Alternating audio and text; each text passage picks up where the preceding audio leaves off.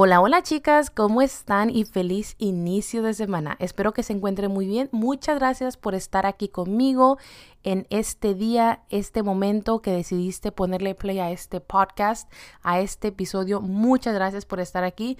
Así que bueno, vamos a comenzar. Como acabas de leer en el episodio de hoy, estaremos platicando acerca de las finanzas. Vengo yo a platicarte de eh, tips que te puedo compartir y que me han estado ayudando a mí en las finanzas de mi hogar. Y este, ese es un tema que me han estado pidiendo bastante. Así que quiero platicarte y quiero yo comentarte y contarte y confiarte em, cosas que me han ayudado bastante. El tema de las finanzas puede ser a veces em, un poquito complicado porque es algo que a mí me ha pasado y créeme que me tomó casi 15 años em, aprender. Yo tengo ya, voy a hacer 16 años con mi esposo y créeme que nos tomó, al menos a mí me tomó casi 15 años, eh, empezar a aprender a tomar las riendas sobre las finanzas y comprender un poquito más sobre esto. Cuando hablamos de finanzas es un poquito complicado porque en sí eh, al menos en mi, en mi generación, yo tengo 33 años, no era algo que obviamente nos enseñaban o, o, nos educaban como ahora. Hay tanta información que te enseñan y te dicen y hay videos Instagram, Facebook, YouTube, todo, en, por todos lados puedes encontrar esa información y es súper importante ponerles atención.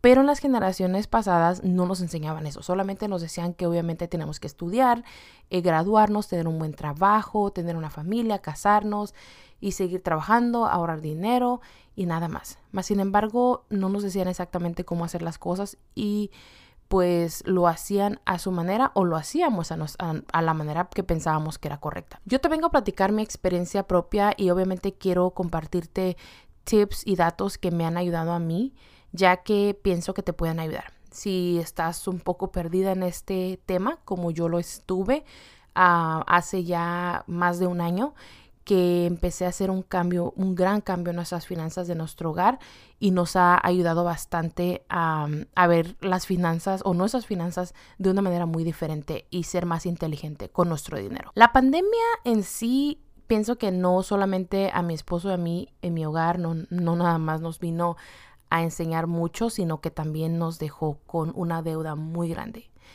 Y esa deuda fue en las tarjetas de crédito, especialmente en una. Esa tarjeta de crédito creció y creció y creció, aparte de que yo no trabajaba mucho como ahora lo hago, que puedo ahora yo, em, pues obviamente, aportar dinero a nuestro hogar, aportar para pagar ciertas cosas y el único que trabajaba era mi esposo. Nuestra vida fue así por más de, quiero decir, eh, siete años hasta que obviamente pues yo decidí comenzar a trabajar. Pero en la pandemia, cuando esto empezó, lamentablemente pues sí mi esposo tuvo que, tuvo que dejar de trabajar por lo mismo. Ya saben todo lo que pasó, estuvimos encerrados y él dejó de trabajar por más de un mes. Ustedes saben especialmente en Estados Unidos no nos espera la, la renta, los biles y era algo que sí fue un poquito complicado. Más sin embargo, yo tenía una tarjeta de crédito y esa tarjeta de crédito se usaba literalmente para todo lo que era despensa.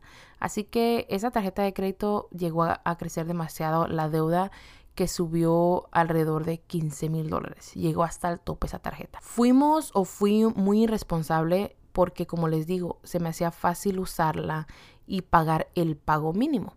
Pero obviamente, como les digo, yo no sabía mucho de finanzas hasta que poco a poco me fui eh, educando sobre este tema y fui aprendiendo obviamente los intereses y todo eso que te cobran los bancos y al final del día tú pagas tu pago mensual que es el mínimo, así aunque yo le agregara hasta 50, 60 dólares más, lamentablemente mi, mi balance en vez de bajar subía hasta lo doble. No me refiero a de que subía 30 mil, no, sino que los intereses aumentaban demasiado.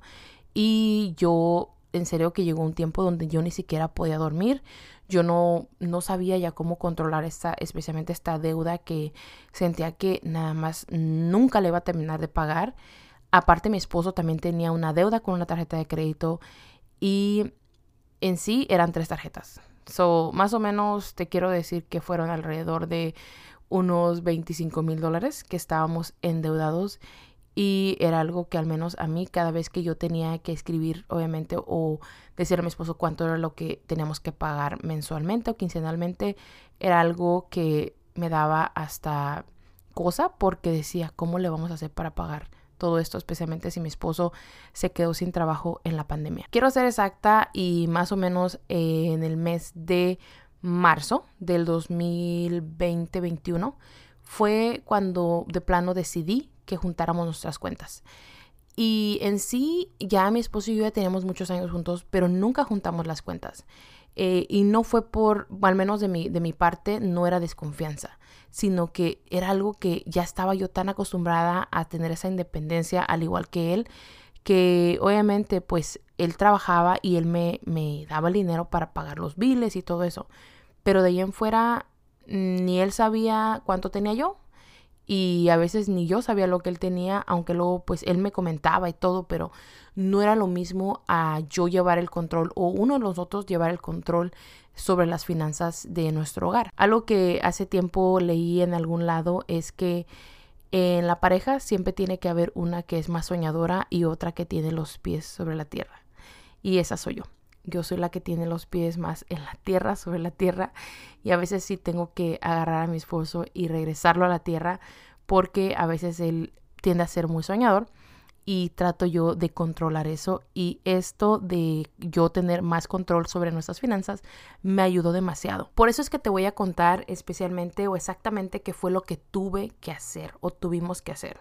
Primero, obviamente, fue esa plática, esa plática de la importancia que tenía o que era en nosotros em, abrir una cuenta juntos o juntar nuestras cuentas. Créeme que esto fue algo, una plática y para serte sincera fue una plática que sí tomó meses en que mi esposo decidiera decir, ok, hay que hacerlo, porque em, no sé ustedes, pero en sí, en nuestra comunidad, el hombre de una manera u otra como que siente nunca, o sea, no se quiere sentir independiente de la mujer y mucho menos pienso yo que no quieren sentirse controlados especialmente con el dinero. Y no es que yo quisiera controlar el dinero de mi esposo o en qué estaba gastando el dinero, sino que simplemente yo está yo la verdad cada quincena, cada mes yo veía que nuestros, nuestras deudas, esas tarjetas de crédito en vez de, de bajar iban subiendo, así que ya era hora de yo empezar a hacer algo al respecto. Después de ya haber, haber tenido esa plática con mi esposo,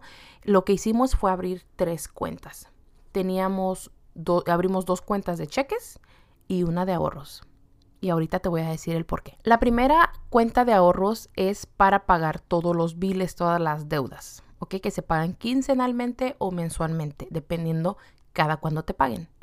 La segunda de cheques es para nuestros gastos diarios, ya sea para, no sé, ir a comer, salir a pasear, una ropa o X cosa.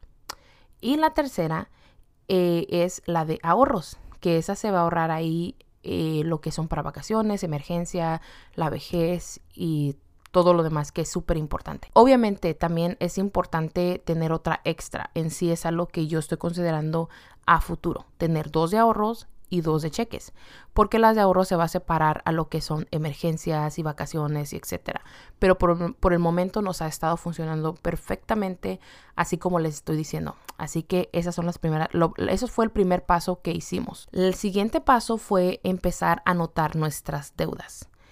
Esto fue, como les digo, el wow, el martirio y decir, no manches, es demasiado dinero más sin embargo lo tuvimos que hacer. También tuvimos que anotar en una libreta, o al menos yo lo hice, o es lo que yo ya hacía, era anotar todos nuestros gastos mensuales. Me refiero a lo que es luz, renta, todo lo que se paga en tu casa y es súper importante pagarlo, incluyendo, y tienes que agregar ahí lo que es la gasolina. Sé que ahorita la gasolina sube y baja y a veces está súper carísima, pero es súper importante agregarla, ¿ok? Y ahora te voy a enseñar y te voy a decir qué es lo que yo hago en el siguiente paso. Cuando tú ya pusiste o anotaste en esta libreta que va a ser como tu diario, no la puedes perder, es importante que tengas una pluma, que tengas un highlighter para que cada vez que tú ya hayas hecho ese pago, lo simplemente lo subrayes y ya sepas que está pagado. ¿ok? Es súper importante también que sepas diferenciar y veas y sepas cada cuándo es que le pagan a tu esposo o les pagan a ambos para así saber eh, cada cuando se pagan las cosas. Lo que yo hago para la primera quincena, al lado por decir luz, este, renta, internet, teléfonos, todo eso lo que yo hago es que le pongo un, una estrellita o un asterisco, ¿ok? Y para la segunda quincena lo que hago yo es que le pongo un guion, guion aseguranza, guion, no sé, este, el cable de la, de la tele. Y eso es lo que voy haciendo yo. Lo que también hago al final de mi lista es que pongo, ok, primera quincena, sumo todo, incluyo también la despensa, se me olvidó decirte.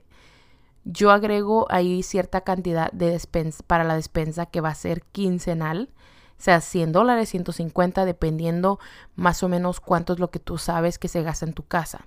Es súper importante poco a poco ir aprendiendo a gastar inteligentemente y yo eh, ahorita como voy platicándote, te voy a también a platicar sobre la despensa. Así que como te digo, tienes que agregar todos tus biles, tienes que agregar tu, tu gas quincenal y tienes que agregar también lo que es el dinero para la despensa.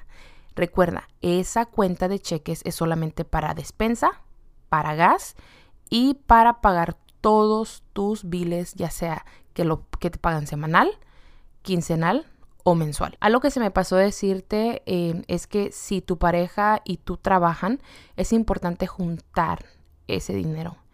Esa, ese tema, como les digo, de las finanzas es otro tema que sí afecta demasiado a las parejas. Por eso es que hay muchos divorcios y es súper importante. Algo que yo he aprendido es que si tú no puedes tener una buena relación con el dinero y con tu pareja, hablando sobre esto y poder ustedes unirlo, entonces imagínate cómo va a ser el día que Dios no lo quiera y te llegues a divorciar. Ahora regresando al tema.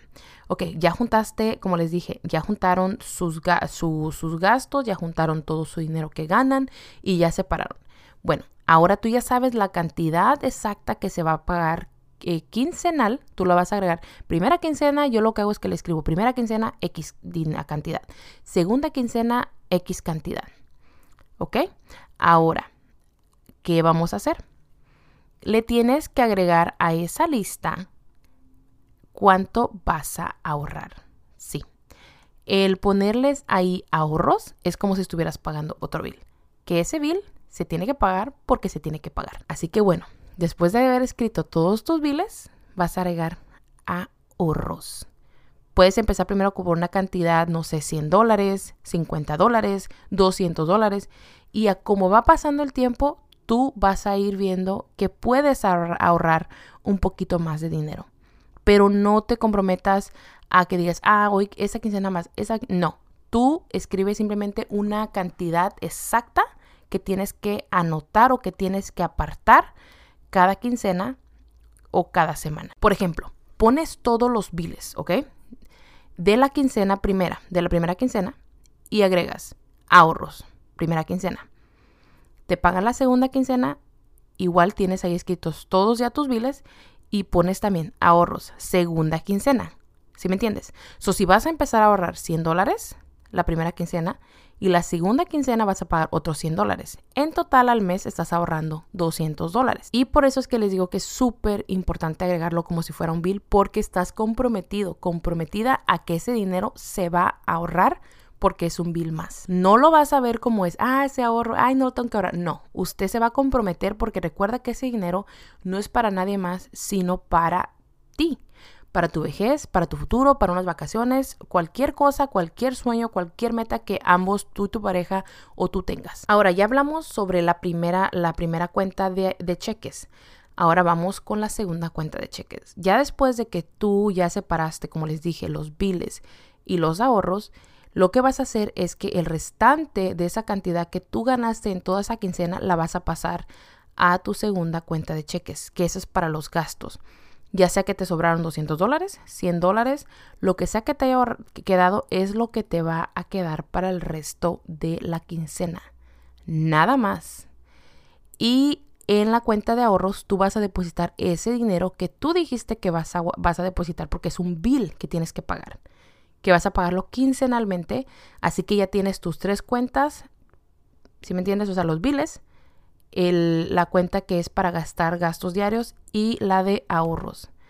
Así es como le vas a ir haciendo quincenal, mente o mensualmente o semanalmente. Espero que me haya explicado, tal vez puede que suene un poquito complicado, pero estoy tratando de ser eh, lo más, uh, tratar de explicarles pues lo más fácil que se pueda, porque la verdad que como esto ya lo vengo haciendo por más de un año y me ha funcionado perfectamente, créame que al principio a mí no se me complicó tanto, a mi esposo fue un poquito difícil porque le decía, wow, se me, siento como que no tengo dinero, pero créanme, créanme, a como va pasando el tiempo, te vas dando cuenta que así aunque tengas 200 dólares, haces funcionar esos 200 dólares por toda una quincena. Recuerda, es solamente para pagar tus gastos diarios, ya sea que se te antoja algo en la calle, ya sea que quieres salir y también te vuelves un poquito más eh, consciente de qué es lo que estás comprando, en qué estás gastando tu dinero, porque recuerda, ya dividimos o ya repartimos el dinero en lo que es la, la renta, biles y todo eso.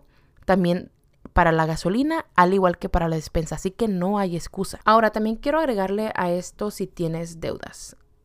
Como al principio les dije, eh, yo tenía una deuda muy grande, así que lo que hice es que agarré un préstamo para pagar esa deuda. Y lo que hice fue de que, eh, como les dije, agarré un préstamo, apliqué, me aceptaron y me dieron el préstamo por la cantidad que yo estaba pidiendo para poder pagar esa deuda de esa tarjeta de crédito. Mi crédito, la verdad, sí estaba muy dañado y estaba muy bajo, así que yo haber agarrado este préstamo y yo haber pagado esas tarjetas de crédito, créame, mi crédito subió bastante. Es mucho mejor simplemente hacer un pago que estar haciendo varios pagos y recuerden, cuando hacemos el pago mínimo no va a cambiar, no, no va a hacer mucha diferencia y más sin embargo los intereses van a seguir aumentando todos los días o cada mes. Al tú obtener un préstamo es muy importante que te informes, que leas, especialmente todo el interés que te van a cobrar y obviamente que sí te funcione, que sí te sirva y que digas, ok, sí es algo que, que, sí, me, que sí me va a ayudar a la larga y que tú vas a poder pagar, que sea un pago que sí funciona contigo y nuevamente ese eh, pago lo vas a tener que agregar a tu eh, a tus biles, lo que estás pagando, ya sea que lo puedes dividir tú en dos pagos mensualmente para que tú puedas obviamente eh, no sientas tanto el peso de ese pago. Algo que también te puede ayudar bastante a ir también aumentando tu crédito es pagar tus tarjetas de crédito antes de que se cierre el ciclo. Una cosa es el, el o sea, la fecha de pago y otra es cuando se cierra el ciclo. Cuando tú, pongamos que tú pagas el día de tu pago, ok, está bien, no te van a curar intereses. Pero más sin embargo, si tú haces el pago unos días antes, que normalmente son como tres o cuatro, que es el día que se cierra el statement, va a subir tu crédito poco a poco. ¿Por qué? Porque estás, estás asegurándote de que antes de que se cierre el ciclo, tú ya, reporta, ya reportaste o ya pagaste la cantidad que se debía de esa tarjeta de crédito y esto lo que va a hacer es que van a reportar, tu, tu, banco va a reportar tu crédito y poco a poco tu crédito va a ir aumentando. Por eso es que les decía que tú, por si, si tú agarras un préstamo, tú puedes dividir ese pago de ese, eh, ese préstamo, lo puedes dividir en dos partes o en tres partes o en cuatro partes dependiendo cada cuándo te paguen. Por ejemplo, incluso los carros. Si tú estás pagando la deuda de un carro o tienes un carro, lo que puedes hacer es lo mismo. Y así tus intereses van bajando y tu crédito va subiendo. También es importante que obviamente aprendas a usar tu tarjeta de crédito más inteligentemente. Y esto lo que puedes hacer es cada vez que tú pagues tus biles, uses tu tarjeta de crédito y pagues los biles. Al igual que si tú tienes gastos personales, puedes usar esa tarjeta, pero asegurarte de que inmediatamente o dos días después tú transfieras ese dinero de esos biles, de ese dinero que usaste para tus, obviamente, compras personales, la pagues automáticamente, o sea, luego, luego a la tarjeta de crédito. Y nuevamente, si tú tienes tarjetas que te dan cashback, que te regresan dinero, aparte de que te van a regresar dinero, van, va nuevamente a subir tu crédito, va a ir subiendo. Eso que te estoy diciendo, créeme, te va a ayudar y te va a funcionar porque es algo que yo he venido haciendo por más de un año y mi crédito ha aumentado bastante. Esto de cuidar tu dinero y aprender a controlar tus finanzas, créeme que te va a ayudar a saber y reconocer la diferencia de entre necesito X cosa a él es que me gusta, es que me gustaría. ¿Por qué? Porque estás siendo más consciente sobre qué estás gastando, qué estás comprando. Incluso hasta vas a tener y vas a tener que aprender a limitar tus salidas, tus comidas, eh, si vas a salir a comer, si vas a simplemente quieres ir a pasear, vas a aprender a hacer todo eso. Recuerda que al final del día, ese dinero que tú estás ahorrando, ese sacrificio o este cambio en tu vida, no es para toda la vida porque tú te vas a acostumbrar a esto. Créeme que al principio sí vas a sentir que es difícil, vas a sentir que es imposible, pero si tú en serio te pones esa meta, te aseguro lo que quieras que lo vas a lograr. ¿Te imaginas? O sea, si tú empiezas ahorrando una cantidad pequeña, ¿te imaginas cuánto vas a tener al año? Te voy a dar un ejemplo. Si tú comienzas a ahorrar 400 dólares mensuales, 200 dólares quincenales o 100 dólares semanales, si es que te pagan semanal, vas a tener alrededor de 4.800 dólares al año. O sea, en 12 meses vas a tener esa cantidad en tu cuenta. Dinero que es tuyo para tu familia, para ti, para ustedes, para su futuro, para vacaciones, para X cosa, X sueño, una casa, un carro, lo que tú quieras hacer, lo que ustedes quieran hacer contigo, con tú y tu pareja, perdón, y que quieran cumplir cualquier meta. Claro que se puede, pero como les digo, es cosa de simplemente eh, trabajar en esto cada quincena, todos los días y simplemente ponerte eso en, mente, que este dinero no es para nadie más, no es como que voy a ir yo y te voy a decir, a ver, a ver, ¿cuánto ganaste esta quincena o cuánto es lo que ahorraste esta quincena y me vas a dar esa cantidad?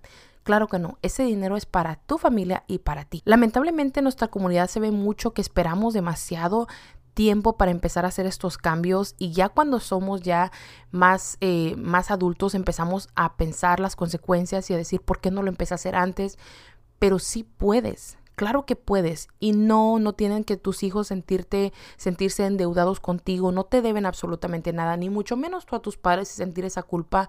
Sí, una cosa es de que uno como como hijo quiera ayudar, pero otra cosa es de que nuestros padres también tuvieron, al igual que tú, como si eres padre, eres madre, es importante que te pongas tú a pensar en tu vejez, que te empieces a preocupar por esas cosas que son importantes, que aunque tú quisieras o aunque tus hijos quieran, hay veces que no se puede, no se puede y no pueden ellos dejar de vivir su vida solamente para asegurarte de que tú estés bien. Pienso que eso es mezquino, que eso es simplemente no es no es bueno, eso es eres es, es simplemente tú ser egoísta de esa parte o uno ser egoísta y solamente estar pensando en uno cuando nosotros tuvimos la edad eh, que ellos van a tener tus hijos y fuiste joven, más sin embargo nunca hiciste nada al respecto. Algo también que me ha ayudado bastante a la hora también de hacer la despensa, que es otra cosa súper importante que también tenemos que considerar a la hora de ir a hacer a las compras para la comida es muy importante saber hacer una lista de qué es lo que en realidad se necesita en casa.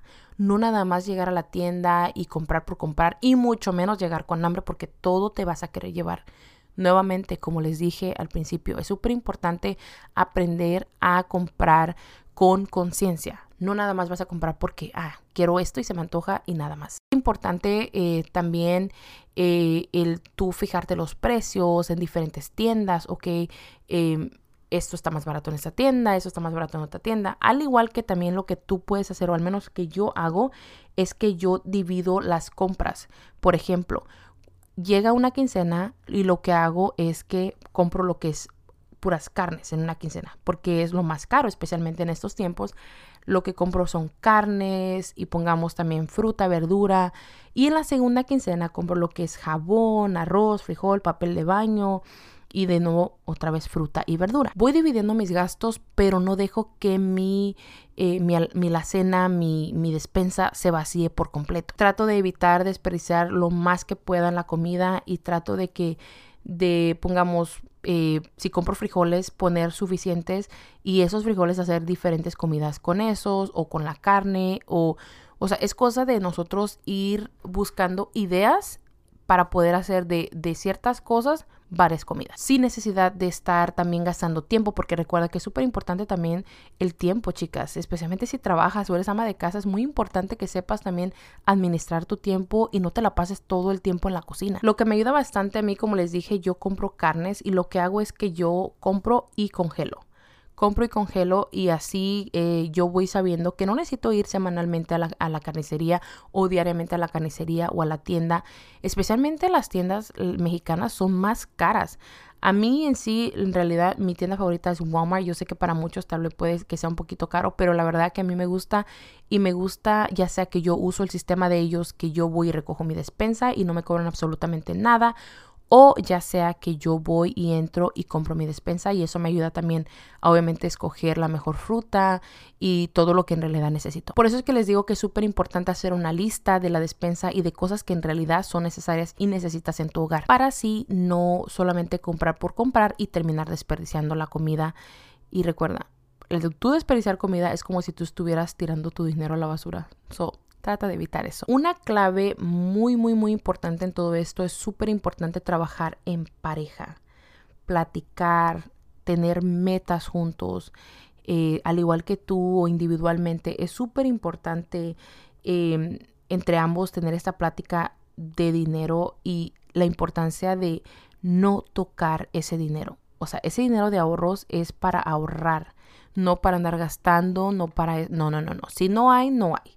Y es algo que es súper importante, eh, por eso les digo, tener esa comunicación con, comunicación con tu pareja, porque los dos tienen que estar en la misma página y los dos entender y ver las cosas de la misma manera o similar para que pueda funcionar esto. Y por último, es súper importante que antes de que tú decidas, ya sea que vas a ir de vacaciones, ya sea que vas a comprar una casa, ya sea que vas a, quieres comprarte un carro, ya sea que tienes que hacer un cambio o algo en tu casa, X cosa, lo que sea que es importante, es importante tener ese fondo súper importante de emergencia, que son tres meses, es lo que más recomiendan. Tú tienes que tener tres meses ahorrados en esa cuenta de ahorros para cualquier cosa que llegara a pasar, ya sea que te enfermas, tu esposo se enferma, si eres el único que trabaja, más sin embargo ustedes van a tener ese dinero para poder pagar sus deudas, sus biles, sus gastos, todo lo que tienen que pagar y ya lo van a tener ustedes eh, pagado y cubierto y no se tienen que preocupar. Nuevamente, no me voy a cansar de decirte que este dinero que tú estás ahorrando no es para nadie más, es para ti, para tu esposo, para tu familia y es súper bonito Em, entre pareja trabajar en esto y en serio, que es súper importante y muy bonito ver cómo estas generaciones poco a poco vamos cambiando estos temas, especialmente lo que es las finanzas, el dinero, que es algo que en realidad se tiene que hablar más. No tiene que ser un tabú y tampoco tiene que ser malo el dinero y decir, ay, es que es malo tener tanto dinero. No es malo. Esto, al menos puedo decirte yo por experiencia propia, a mí me está ayudando y me va a ayudar a yo poder preparar a mis hijas para el día de mañana que ellas comiencen a trabajar y comiencen a e-, ellas a tener dinero para poder yo educarlas y enseñarlas para que ellas no se sientan tan perdidas como yo en algún momento me llegué a sentir. Como les comenté al principio, las deudas que yo tenía, que teníamos con las tarjetas de crédito, era algo que la verdad no me dejaba ni dormir, me quitaba el sueño en las noches. Y peor aún, muchas de esas veces nos quedamos con ganas con mi esposo de querer comprar un mejor carro, de querer tener algo mejor. ¿Por qué? Porque nuestro crédito estaba muy mal. Más sin embargo, esto nos ha ayudado a que podamos tener nuevas otras oportunidades. ¿Por qué? Porque nuestro crédito ha mejorado, pero también nuestra vida financiera es mucho mejor y estamos más tranquilos. Si ustedes escucharon uno de los episodios pasados donde yo les platicaba sobre nuestras finanzas cuando mi esposo y yo empezamos a vivir juntos y después nos casamos y todo eso, eh, yo les contaba que en realidad fue muy difícil para nosotros económicamente. Fue muy difícil porque porque éramos muy responsables. Y eso es a lo que me refiero. Cuando tú empiezas a tener control y tú tomas control sobre tus finanzas, mas sin embargo no el dinero te controla a ti, sino tú lo controlas a él, se empieza a ver muy diferente tu vida. Empieza a tener esa tranquilidad que por mucho tiempo no tuviste o, o es más, jamás pensaste que existía, mas sin embargo sí existe y sí la puedes tener. Pero es cosa de tú informarte, de educarte y más sin embargo, cuando tú haces esto, eso te va a ayudar a tener más em, conciencia y gastar más en conciencia, al igual que especialmente lo que te puedo decir también que veo bastante es que gastamos demasiado dinero, ya sea en ofertas que según otros pensamos que son muy buenas o en suscripciones. Suscripciones de tan, tal cosa y de tal cosa y de tal cosa. Cuando tú empiezas a minimizar todo eso, incluso hasta en gastos, cosas que tal vez piensas que son necesarias en tu casa, empiezas a estar más consciente y ya te das cuenta de que no lo necesitas. Por eso es que les digo que a como tú vas eh, escribiendo todas tus finanzas y, y tú vas aprendiendo sobre todo esto y vas viendo que tienes cierta cantidad para gastar, poco a poco te das cuenta que sí, que sí puedes vivir con esos 200 dólares que te quedó de la quincena, que sí puedes vivir con esos 100 dólares, mas sin embargo es cosa de aprender, aprender a acostumbrarte y aprender a que esto no lo estás haciendo para nadie más, sino para ti o para tu familia y para ti también. Piensa en tu vejez, piensa en esos viajes que en realidad sí te traen esa, em, esa emoción, esa alegría para tus hijos, para tu familia, para tu esposo y para ti. Eso es algo que en serio no tiene precio. Eso es algo que sí vale la pena ver y disfrutar y estar ahí presente a solamente tú irte y endeudarte con cosas que en sí en realidad a la larga no van a importar. Para mí el crear ahora yo memorias, especialmente con mis niñas siendo tan pequeñas, es mi número uno cada vez que vamos de vacaciones y yo sentirme tan plena y tan feliz de saber que esa deuda ya está pagada, que son de mis vacaciones, y puedo disfrutar a lo máximo con mi familia, es algo que me llena el alma y me llena de demasiada paz que antes no tenía. Así que tranquila, tranquilo. Yo sé que esto puede sonar loco y tal vez difícil, pero créeme, cuando tú lo pones esto en práctica y decides hacerlo, todo cambia y es posible que también tú sientas esa tranquilidad que ahora tengo yo. Y no, no te creas ese cuento de que todo el mundo te cuenta que tienes que invertir y todo eso. No, eso yo pienso que viene a futuro. Pero por el momento, enfócate en esas cositas que son importantes. Cuando tú te das cuenta dónde se va tu dinero, porque recuerda, ese tiempo que tú sales de casa y estás fuera de tu casa y no pasas con tu familia, ese es tiempo que no te van a devolver. Mas, sin embargo, si tú aprendes a controlar y a tener control de ese dinero, dónde se va, se siente un poquito diferente y vale la pena esas ocho horas o ese tiempo que estás fuera de casa sin tu familia. Así que bueno, chicas, espero que este episodio les haya gustado y espero que me haya explicado. La verdad que traté de explicarles de la mejor manera la manera que yo eh, manejo mis finanzas en mi casa. Como les dije, es normal que en tu pareja, en tu matrimonio exista la persona que tiene más los pies sobre la tierra y la persona que pasa soñando y quiere lograr muchas cosas.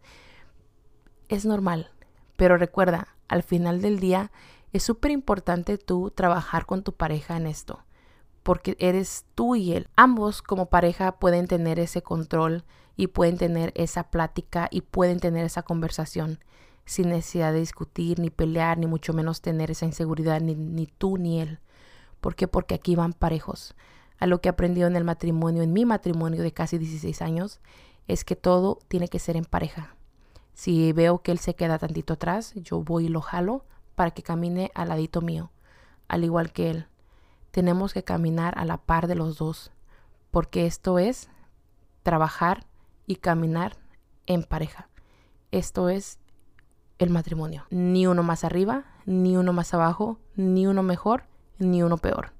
Los dos somos iguales y lo único que queremos aquí es estar bien, tanto como para nuestra familia, porque nosotros somos el sostén de mi familia, tanto para obviamente poder envejecer juntos y que las finanzas no sea algo que venga y nos destruya o nos separe. Así que bueno chicas, llegamos al final de este episodio. Espero que te haya gustado. Si te gustó, por favor compárteme una captura de pantalla. También puedes compartirlo con alguien que piensas que puede eh, necesitar este episodio o este podcast y le puede ayudar. Te lo agradecería bastante. Y bueno, creo que ya hablé demasiado ahora sí. Ya las dejo. Gracias nuevamente por haber estado aquí y haberle puesto play. Así que bueno, nos estamos escuchando en el próximo episodio. Hasta luego.